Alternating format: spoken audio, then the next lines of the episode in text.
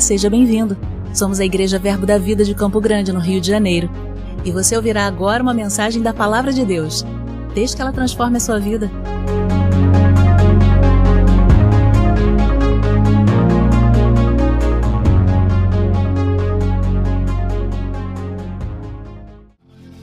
Louvado seja o nome do Senhor. Que coisa boa estarmos reunidos nesse lugar num dia tão especial, não é, queridos? Como o Tiago falou, não que os outros dias não sejam especiais, claro que sim, todos os dias foram pensados pelo Senhor para acrescentar algo na nossa vida, para proporcionar a mim e a você a oportunidade de andarmos em direção ao propósito que Ele tem, a chegarmos mais perto ao plano que Ele traçou sobre a nossa vida. Cada dia, queridos, que o sol nasce, que amanhã se rompe, é uma oportunidade que o Senhor nos dá para termos relacionamento com Ele, para avançarmos na vontade dEle sobre a nossa vida. Que coisa boa que você acordou essa manhã.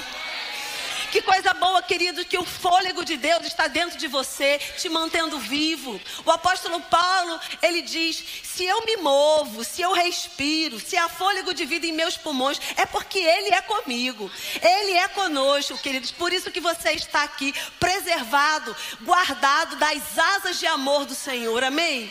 E hoje, num dia, não é? Todos os dias são especiais, mas hoje tem, né? Tem dia que Deus é melhor. Brincadeira. Mas hoje é um dia especial por quê? Porque é um símbolo de algo. Simboliza a Páscoa. Nós comemoramos a Páscoa no dia de hoje. E é um simbolismo de algo que o Senhor tratou na velha aliança com o povo que estava cativo lá no Egito. A Bíblia nos conta que em um determinado momento, o povo de Deus foi levado a um lugar, ao Egito, e ali ele ficou alguns anos, alguns, né, muitos anos. E naquele lugar, em um determinado momento, o povo passou a ser escravo de Faraó. E no tempo que o povo estava ali debaixo daquele jugo de escravidão, havia sofrimento, havia dor. E não era o plano de Deus, porque Deus não planejou escravidão para o homem. Deus planejou libertação.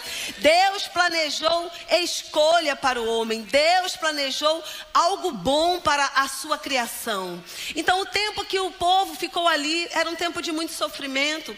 E um, e um dia Deus é, começa a apontar, a sinalizar para algo que aconteceria no futuro, mas que Deus começa a marcar naquele tempo. E a Bíblia vai dizer lá em Êxodo, no capítulo 12, as instruções de Deus, que aquelas famílias que temiam ao Senhor, aquelas famílias que tinham aliança com Deus, deveriam imolar um cordeiro, assar aquele cordeiro, chamar todo mundo, chamar os amigos, chamar a família e se reunir em volta daquele cordeiro, e eles deveriam comer da carne do cordeiro. E o sangue daquele cordeiro deveria ser marcado nos umbrais da casa de cada família. E quando viesse juízo sobre aquela terra, juízo sobre aquele faraó, que a marca do sangue faria com que o juízo, o anjo da morte, não entrasse naquela casa. E ele iria pular aquela casa. E aquela casa seria preservada. A isso se chama Páscoa pular sobre, passar por cima, uma passagem. E isso era uma figura de algo que estava apontando para o cordeiro perfeito, para o sacrifício perfeito. E hoje pela manhã nós falamos bastante sobre, sobre esse sacrifício, sobre essa morte, falamos sobre a carne desse cordeiro que Jesus fala na sua última ceia com os discípulos. Ele fala sobre um comer da carne, ele fala sobre um beber do sangue, fazendo é, é, a, a, trazendo o um entendimento de que Ele em nós é a salvação, Ele em nós é a garantia da eternidade com Deus, Ele em nós é a garantia da preservação, Ele em nós é a garantia da cura, da paz, da alegria, porque Ele é o Cordeiro o Cordeiro Santo que veio à terra. E quando nós, Jesus nos ensina, coma da minha carne, beba do meu sangue, você estará preservado. Eu falava pela manhã, assim como uma comida natural, queridos, que nós ingerimos, e aquela comida, depois dos nutrientes serem separados, aquilo que não, não tem. É, importância é descartado, mas aquilo que é importante, aquilo adere ao nosso corpo. Não tem mais como separar o ovo que eu comi ontem, não é? Vou cortar aqui e o ovo vai sair. Não, o, aquela proteína, aqueles nutrientes do ovo que eu comi, passou a fazer parte de mim. E quando Jesus está dizendo, coma da minha carne, beba do meu sangue, Jesus está dizendo, se você comer de mim, eu vou fazer parte de você. Você será um comigo e eu serei contigo. Então, essa é a proposta de Deus para a nossa vida. E, e Deus vai construindo esse caminho até chegar em Jesus Cristo, o Cordeiro perfeito, o Cordeiro Santo, que João, quando viu, disse: Eis o Cordeiro de Deus, aquele que tira o pecado do mundo, aquele que traz a libertação do pecado para a humanidade. Assim como na velha aliança, e nesse episódio lá do Egito, o povo saiu de um cativeiro de escravidão para a liberdade de uma outra terra. Aquilo era uma figura do que Jesus faria, nos retirando de debaixo do cativeiro do mal, debaixo do cativeiro da escravidão de Satanás e acima de tudo, querido, debaixo da escravidão do pecado, nos tirando desse lugar de escravidão e nos transportando para o seu reino de amor, nos dando liberdade. Amém. Glória a Deus. Então, sim, nós temos motivos para celebrar essa Páscoa, essa passagem por cima, não é? Porque nós fomos libertos desse lugar de escravidão. E eu falei sobre isso de manhã, não é? E, e, e pontuei que o tema esse mês da nossa igreja é redenção, e redenção e Páscoa estão de mãos dadas. E aí eu vou acrescentar mais uma mão aí, ceia. é, tá tudo muito envolvido, tá tudo muito entrelaçado, não é? A Páscoa, a celebração da Páscoa em comer da carne, em beber do sangue, junto com a redenção proposta na cruz do Calvário em Cristo Jesus, e também a ceia do Senhor, tá tudo muito entrelaçado, tudo faz parte do compasso de Deus para a nossa vida. Mas eu quero pontuar é, algo diferente essa noite, acerca daquilo que foi pontuado pela manhã. De manhã nós ficamos muito nessa parte da morte, do sacrifício de Jesus, do Cordeiro Pascal. Mas agora à noite, o Espírito está nos conduzindo para o domingo de Páscoa. Para a ressurreição. Falamos da morte pela manhã, e se você está aqui e não estava aqui pela manhã, eu convido você a entrar no nosso canal lá no YouTube e assistir e ouvir a ministração. Mas o, o compasso do Espírito Santo essa noite é para a gente celebrar a ressurreição. É para a gente falar um pouco mais sobre essa ressurreição. E talvez a gente nem fale tanto assim, mas eu creio que o Espírito vai nos conduzir aquilo que o Senhor tem para tratar com cada vida nesse lugar. Sabe, queridos, cada um tem uma necessidade. Você chegou aqui com uma expectativa. Eu sei que Muitos estão aqui para ver o seu ente querido se apresentar, ou no coral, ou nas peças, né, as crianças, enfim. Isso tudo é lícito, está tudo bem. Amém? Está tudo bem, faz parte. Nós somos alegres, queridos. A alegria do Senhor está dentro de mim, dentro de você. Porque nós já comemos da carne do cordeiro e Ele é alegria. Amém? Ele já está em nós. O Espírito de Deus já está em nós. O Espírito do Cristo já está em mim e em você. Mas eu quero trazer a sua lembrança algo, queridos, que houve uma ressurreição.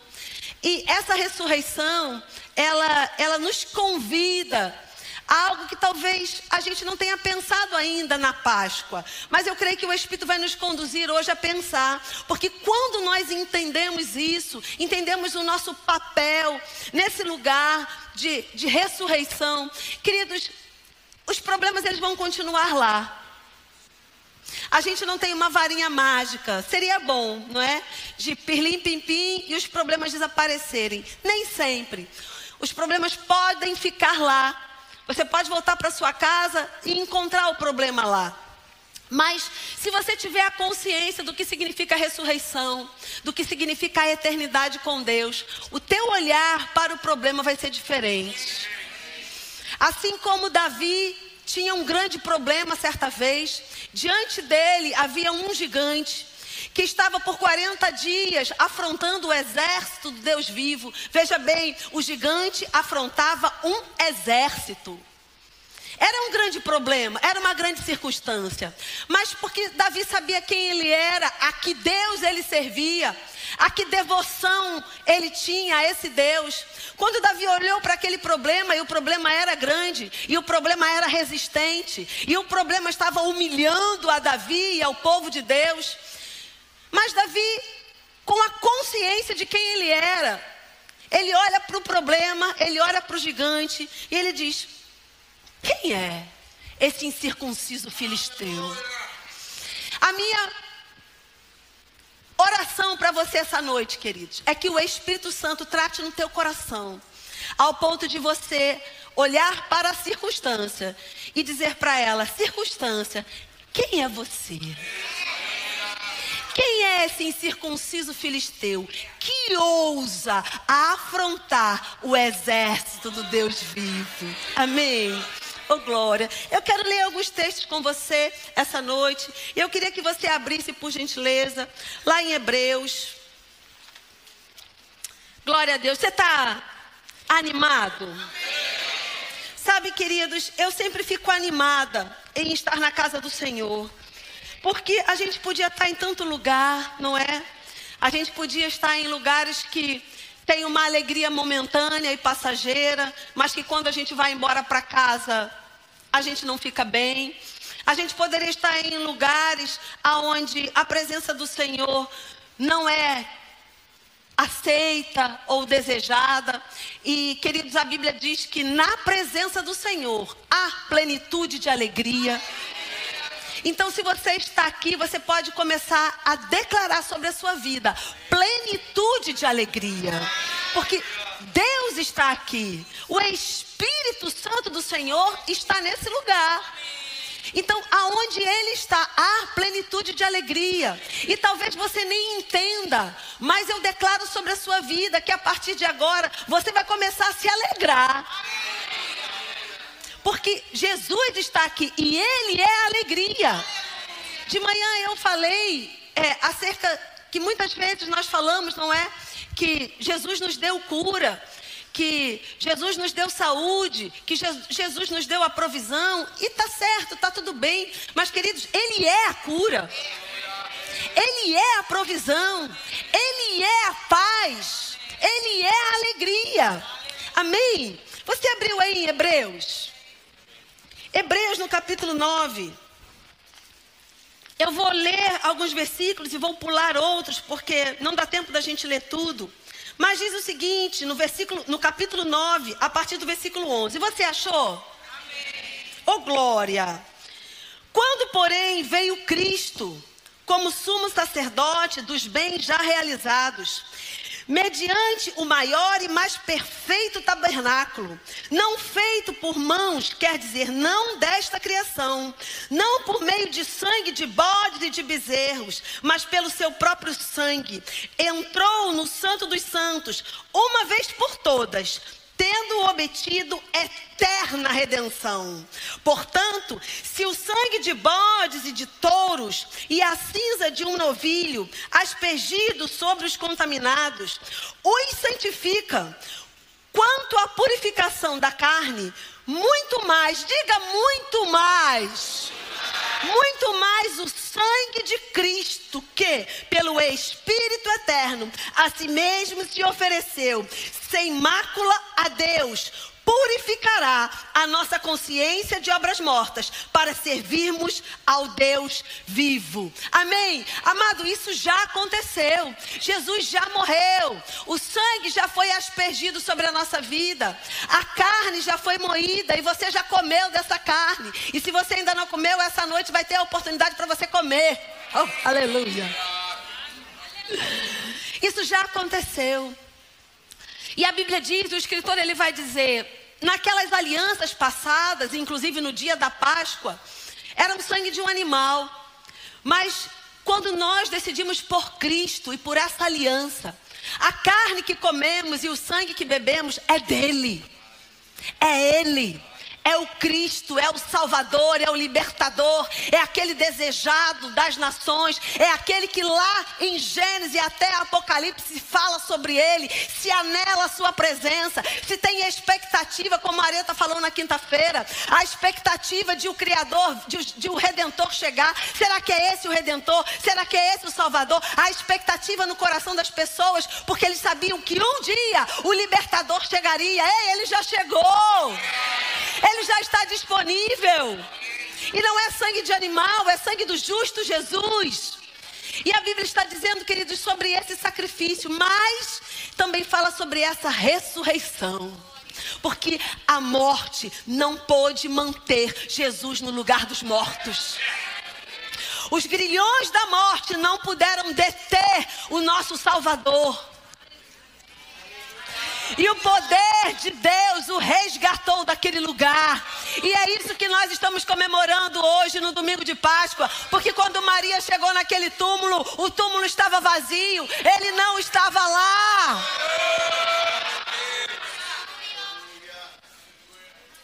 Queridos, existem tantas religiões. E nós não estamos pregando religião. Porque Religião, da palavra religare, é o homem buscando se religar novamente com o Criador. E não é possível o homem, da sua parte, fazer essa passagem de ligação ao Criador. A humanidade está caída, perdida, ela não tem como sozinha se religar novamente com Deus. E por isso a gente vê tanta coisa acontecendo. Eu vou fazer tal sacrifício, eu vou fazer tal coisa, vou fazer aquela outra coisa, na esperança de me religar novamente com o Criador. Mas, queridos, não tem como. Só Jesus poderia fazer essa ligação. E por isso que Jesus não é uma religião. Porque se fosse uma religião, era o homem se religando de volta a Deus. Mas não, é Deus mandando alguém que pudesse se religar novamente com Ele. A iniciativa foi de Deus enviar Jesus para fazer novamente essa ligação, para que a conexão fosse feita. Oh glória! Aleluia! E hoje, queridos, essa ligação foi feita em Cristo. Você disse sim para essa ligação. Te foi proposto isso, ei, você deseja se religar novamente com Deus? Como é essa, essa ligação? Aonde é o caminho para se religar novamente com Deus? E Jesus disse: Ei, eu sou o caminho. É Ele. Sabe, queridos, quantas vezes nas Escrituras Jesus está dizendo: Ei, eu sou. Eu sou. Eu sou. E quando a, as escrituras colocam essa palavra, eu sou, os estudiosos dizem que essa palavra só se aplica a Deus, na, na palavra original. Porque tudo que está aqui, queridos, hoje é, mas amanhã pode não ser mais. Eu gosto sempre de dar esse exemplo da roupa. A minha blusa é Vinho para os mais antigos, mas tem um nome mais, mais chique. Massala.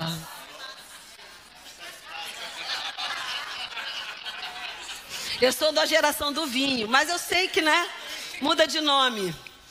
Mas se eu der um banho de água sanitária nela, oxe, estraguei tudo, né? Ela não vai ser mais vinho. Ela é vinho, mas ela vai deixar de ser vinho. Então, o ser vinho só se aplica à minha blusa, porque ela pode deixar de ser aquilo que ela é. Agora, a palavra sou no original só se aplica a Deus, porque ele não muda. Ele não deixa de ser o que ele é. E por isso que Jesus, ei, eu sou. Eu sou o que sou e eu não vou mudar. Amém, queridos? Então, esse eu sou, ele veio fazer a ligação. Ele veio religar novamente a humanidade. E aí a gente vai ler, depois de religados, no capítulo 10, é, desculpa, no capítulo 12. Vira aí algumas páginas do capítulo 12. A nossa condição hoje. Diz o seguinte, Hebreus capítulo 12, versículo 22 mas tendes chegado ao Monte Sião e à cidade do Deus vivo, a Jerusalém celestial e a incontáveis hostes de anjos e a universal assembleia e a igreja dos primogênitos arrolados nos céus e a Deus, o juiz de todos, e aos espíritos dos justos aperfeiçoados e a Jesus, o mediador da nova aliança, e ao sangue da expersão que fala coisas superiores ao que fala o próprio Abel. Você está nesse lugar hoje, de igreja santa, na Assembleia dos Santos, aguardando a descida da Nova Jerusalém, conquistada por Cristo na sua morte e na sua ressurreição. Sabe, queridos, é, pensar sobre a ressurreição do Senhor é pensar sobre, eu falei de manhã, eu vou repetir, não é? Sobre o bem sempre vencendo o mal. Muitas vezes nós estamos vivendo situações na nossa vida e a gente pode achar que o mal venceu, que aquilo que não está dando certo é o que vai prevalecer. Mas, queridos, o bem que vem de Deus nunca será vencido. Deus nunca será vencido. Amém. Oh glória. E eu quero ler mais um versículo com você para a gente ceiar, porque ainda tem ceia. Oh, aleluia. Eu quero ler lá em Apocalipse, por gentileza. Louvado seja o nome do Senhor. Ele ressuscitou, amém. Ele ressuscitou. Havia morte, havia uma sentença sobre a vida dele, mas porque ele era justo, porque ele era inocente, o mal não pôde prevalecer, o bem venceu o mal, ele foi resgatado daquele lugar pelo poder do Espírito e ele ressuscitou. E queridos, a ressurreição de Jesus carrega com ele a nossa ressurreição. Aquilo que estava separado, morte é separação e ressurreição é religar. Fomos religados com Deus. Voltamos a, a, ter comunhão e relacionamento com Deus. Aquilo que estava quebrado, aquilo que estava separado, foi refeito. Aquilo que estava desligado foi religado. E hoje nós estamos religados, conexão direta com o Espírito de Deus, porque Ele habita dentro de nós. E onde está Jesus hoje? A Bíblia diz que ele está sentado à destra de Deus. Mas eu quero trazer para você a visão de João porque eu creio que isso vai te animar. Porque, queridos, quando o diabo vier bater na sua porta com as circunstâncias, e se você não souber quem você é, você pode acreditar nas mentiras dele. A Bíblia diz que ele é mentiroso, que ele nunca se firmou na verdade. Então, o que ele está trazendo para você é mentira. Mas eu só reconheço a mentira se eu conheço a verdade. E a verdade é que você está em Deus escondido debaixo das asas do Deus Todo-Poderoso, habitando a sombra do Onipotente. Ainda, queridos, que você caminhe pelo vale da sombra da morte, ainda que inimigos se levantem ao teu redor, ainda que dez mil caiam de um lado e outros tantos ao outro lado, ainda que as circunstâncias estejam bem grandes, você está preservado. E se você crê nisso, se você começa a declarar isso, aquilo que está ao teu lado vai ser transformado pelo poder da palavra. Consciência de ressurreição. Consciência de que não está perdido. Porque, queridos, houve uma encenação hoje pela manhã. E ela vai acontecer novamente. Quando Jesus está morto. Muitas pessoas acreditaram, está perdido. Muitas pessoas se esqueceram daquilo que estava prometido no Velho Testamento e se deixaram levar pelaquilo que os olhos estavam vendo. Jesus estava morto. Esse era o quadro natural. Mas quantos sabem que aquilo que é natural nem sempre reflete aquilo que é espiritual. Por quê? Porque aquilo que é espiritual pode estar se movimentando e ainda não se manifestou no natural. Por isso que no natural tem uma realidade, mas o espiritual tem a verdade. Quando eu começo a acreditar naquilo que é espiritual e chamar a existência, aquilo que é natural se transforma. Então nem sempre aquilo que é natural é o que de fato é. Porque aquilo que é natural pode ser mudado se começar a mudança no reino do Espírito. E no reino natural eles estavam vendo Jesus morto. No reino natural estava lá aquele que dizia ser o Messias, aquele que dizia ser o libertador. Ele estava lá ensanguentado, cheio de chibatas no seu corpo. Ele estava lá morto. Tiraram ele da cruz, sepultaram e colocaram dentro da, do túmulo. O quadro era de morte. Mas, queridos, no reino do Espírito, estavam se movendo no reino do Espírito. uh! O Espírito poderoso de Deus, do nosso Senhor, o Espírito poderoso do Deus que nós somos devotos, estava se movimentando para ir na região dos mortos e retirar Jesus daquele lugar. Os olhos humanos não puderam ver isso acontecer. Mas não é porque o meu olho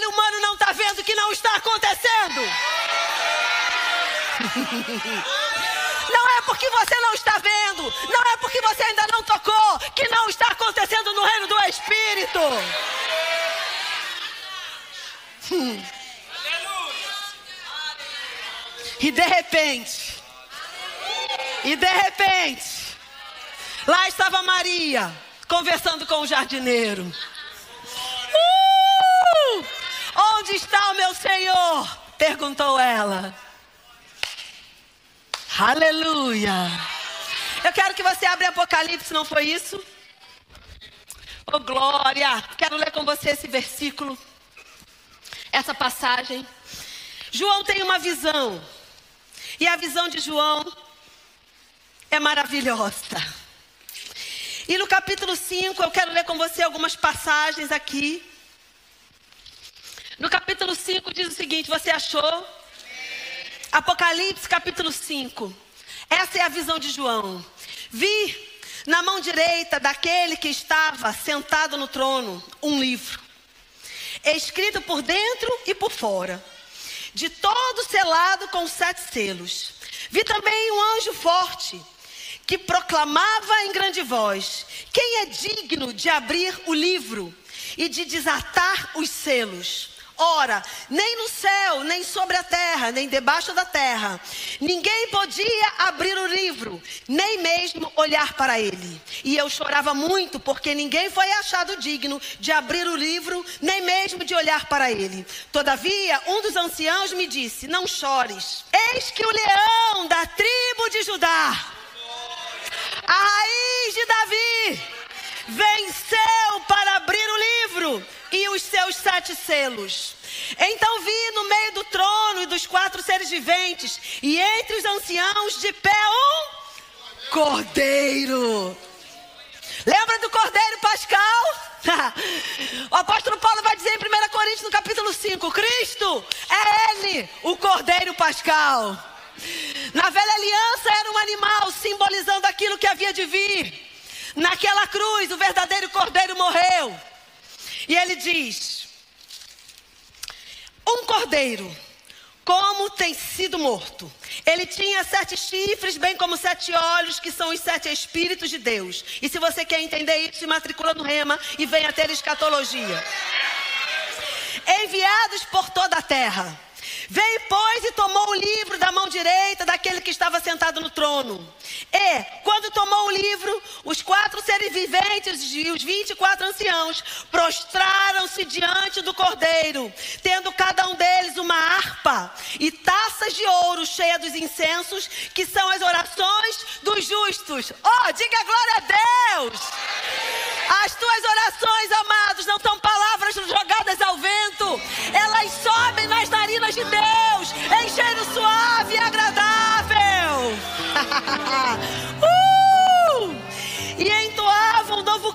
dizendo: Digno és de tomar o livro e de abrir os selos, porque uh, fostes morto e com teu sangue comprastes para Deus os que procedem de toda a tribo, língua, povo e nação, e para o nosso Deus o constituíste reino e sacerdote, e reinarão sobre a terra. Vi e ouvi uma voz de muitos anjos ao redor do trono dos seres viventes e dos anciãos, cujo número era de milhares, de milhares e de milhares, proclamando em grande voz. Você pode declarar isso? Digno é o cordeiro que foi morto de receber o poder e a riqueza, e a sabedoria, e a força, e a honra, e a glória e o louvor. Aleluia! Louvado seja o nome do Senhor.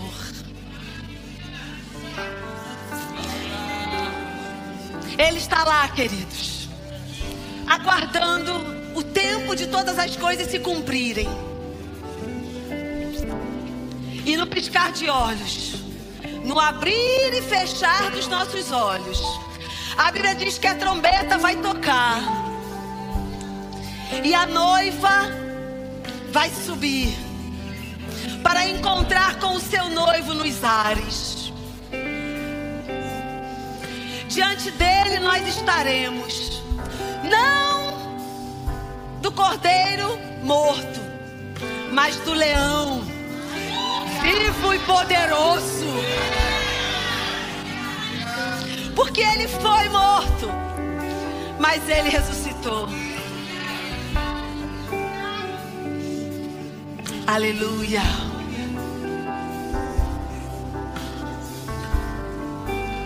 Sabe, queridos, se nós conhecêssemos mais o nosso futuro, nós não ficaríamos entristecidos com as mentiras do diabo.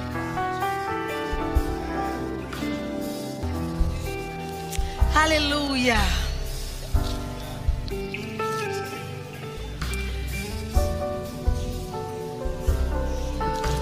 No finalzinho do livro de Apocalipse, o versículo, o capítulo 21 vai dizer: Vi novo céu e nova terra, pois o primeiro céu e a primeira terra passaram, e o mar já não existe. Vi também a cidade santa, a nova Jerusalém, que descia do céu, da parte de Deus, ataviada como noiva, adornada para o seu esposo. Então ouvi grande voz vinda do trono dizendo: Eis o tabernáculo de Deus com os homens.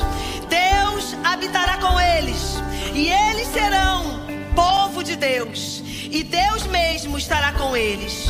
E lhes enxugará dos olhos toda lágrima, e a morte já não existirá.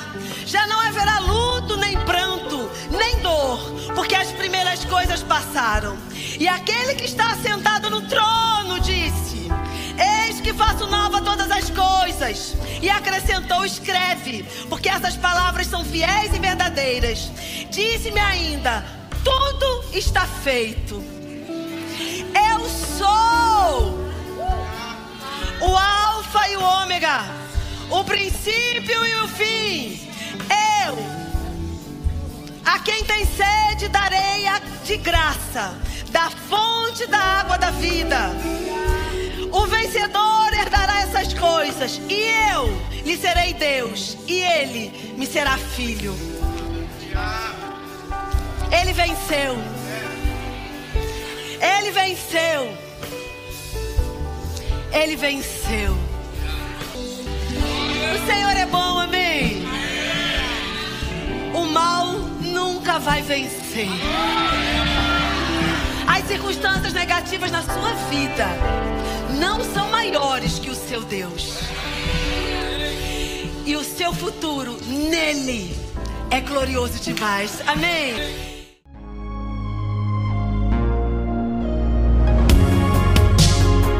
Ouça outras ministrações em nosso site verbodavida.com barra Campo Grande RJ. Nos acompanhe também em nossas redes sociais, Facebook, Instagram e YouTube. Seja abençoado na prática dessa palavra.